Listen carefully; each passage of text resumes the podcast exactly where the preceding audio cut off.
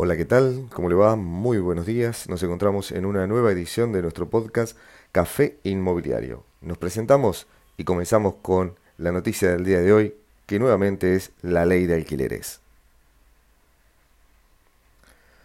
Como decíamos, hoy nuevamente vamos a tocar el tema de la ley de alquileres porque bueno, eh, hoy sí ya es una ley, eh, fue sancionada por el Senado, la otra vez había quedado trunca luego de una sesión que no había podido llegar a finalizarse, pero bueno, la nueva ley de alquileres fue sancionado por el Senado de la Nación sin la presencia de la oposición y modifica así el Código Civil y Comercial de la Nación y establece nuevas reglas para los contratos de locación que van a beneficiar tanto a los inquilinos como el aumento de los años de duración y de los convenios y la obligación de... La nueva ley de alquileres, sancionada por el Senado sin la presencia de la oposición, modifica el Código Civil y Comercial de la Nación y establece nuevas reglas para los contratos de locación que benefician a los inquilinos, como el aumento de los años de duración de los convenios y la obligación que propone dos garantías a elegir por el propietario.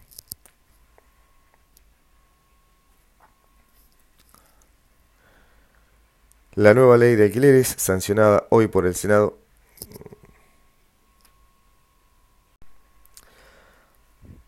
La nueva ley de alquileres, sancionada por el Senado sin la presencia de la oposición, modifica el Código Civil y Comercial de la Nación y establece nuevas reglas para los contratos de locación que beneficia a los inquilinos, como por ejemplo el aumento de los años de duración de los convenios y la obligación de proponer dos garantías a elegir por el propietario. Los puntos principales de esta nueva legislación, aprobada por 41 votos del oficialismo, son los siguientes.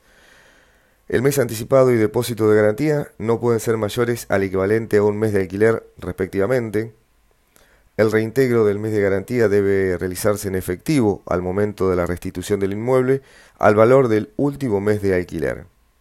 El plazo mínimo del contrato se amplía, como decíamos, de 2 a 3 años, con las excepciones del artículo 1199 del Código Civil y Comercial de la Nación. Aquellas expensas que deriven de gastos habituales, es decir, vinculados a los servicios normales y permanentes a su disposición, quedan a cargo del locatario las expensas extraordinarias debe pagarlas el locador. Los gastos a cargo del locador pueden ser compensados por el locatario con el importe de los alquileres previa notificación fehaciente. Otro de los puntos es que la intermediación solo puede estar a cargo de un profesional matriculado para el corretaje inmobiliario. También se tiene en cuenta en esta ley, en cuanto a la garantía, el locatario debe proponer al menos dos alternativas entre título de propiedad inmueble, aval bancario, seguro de caución, fianza o garantía personal del locatario, recibo de sueldo, certificado de ingreso, etc. También, eh, sobre el valor de la garantía, el locador no puede requerir garantía que supere el equivalente a cinco veces el valor mensual de la locación, salvo el caso de que la garantía sea de ingreso, en cuyos casos puede elevarse a 10 veces.